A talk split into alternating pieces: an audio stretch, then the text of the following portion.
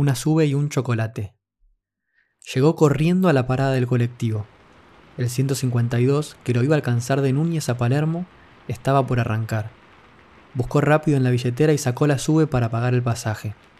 Subió al colectivo justo cuando el semáforo cambiaba de color a verde. Afuera, Buenos Aires era víctima de esa lluvia ligera y tímida, que enoja a los molestos, pero que hace que unos pocos se animen a mirar hacia arriba y dejar que sus cachetes se mojen con un poco de vida. La naturaleza delata a los soñadores. Adelante suyo, una chica volvía a apoyar su tarjeta en el lector del colectivo. Saldo negativo. Llevaba una campera marrón y una mochila azul con detalles en rosa. Saldo negativo. Antes de darse vuelta, respiró hondo y le dijo, Disculpa, ¿no me podrías pagar? No tengo nada de saldo. Él accedió, apoyó nuevamente su tarjeta, 47 pesos. Le alcanza para el viaje de mañana. Ni bien se acomodó en el costado del colectivo que más le gustaba, ella sacó un billete.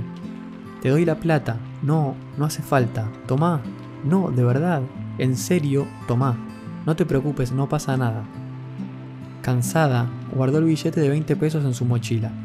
Él se apoyó contra la pared del colectivo y ella se sentó en las sillas que le dan la espalda al camino. ¿Acaso ir hacia atrás no es una forma de empezar un camino también? El aire húmedo que entraba por la ventana le pegaba de lleno en la cara. La miraba, el azul y el rosa no combinan con el marrón, pensó. Ella tenía la mochila puesta sobre sus piernas y la abrazaba con una mano. Con la otra, jugaba a estar distraída mientras pasaba de foto en foto en Instagram. El colectivo estaba prácticamente vacío. No era de esos horarios de amontonamiento humano, así que por suerte podía sentirse en el aire la ausencia de esas caras de abogado que tiene que bajarse en plena 9 de julio y caminar hasta Florida con un traje a pleno rayo del sol. Pobres camisas, otras de las tantas víctimas de la pelotudez humana. Él seguía mirándola, ojos marrones, más bien marrón oscuro, pelo negro. ¿De dónde venís? A él le gustaba mucho jugar a adivinar historias de la gente. Cuando sentía que llevaba mucho tiempo mirándola, se volvía rápidamente hacia la ventana. Las ruedas aplastaban el pavimento y dibujaban un sendero de grises a su paso. Ella se acomodó el pelo dejando que caiga sobre su pecho.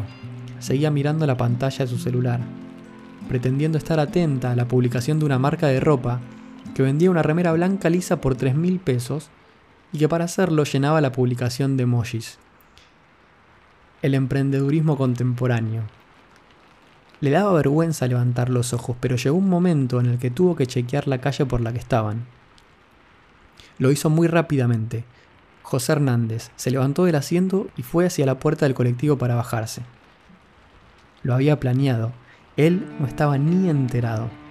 Con su mirar por la ventana, romantizando baches porteños, no había percatado sus intenciones. Entre publicación y publicación, ella había encontrado la forma perfecta para agradecerle a aquel extraño que le había pagado el pasaje.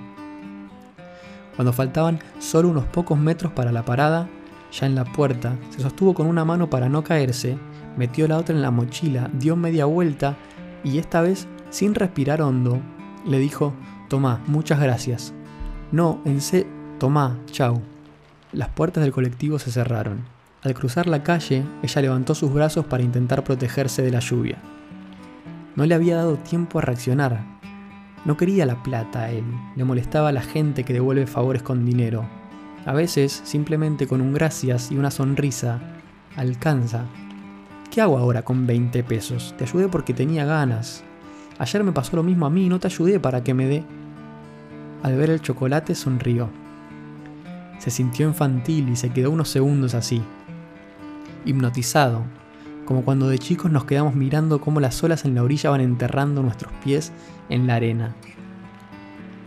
Cerró la mano y guardó el chocolate en el bolsillo derecho de su campera. Después de varias paradas, se bajó del colectivo y caminó algunas cuadras hasta su departamento.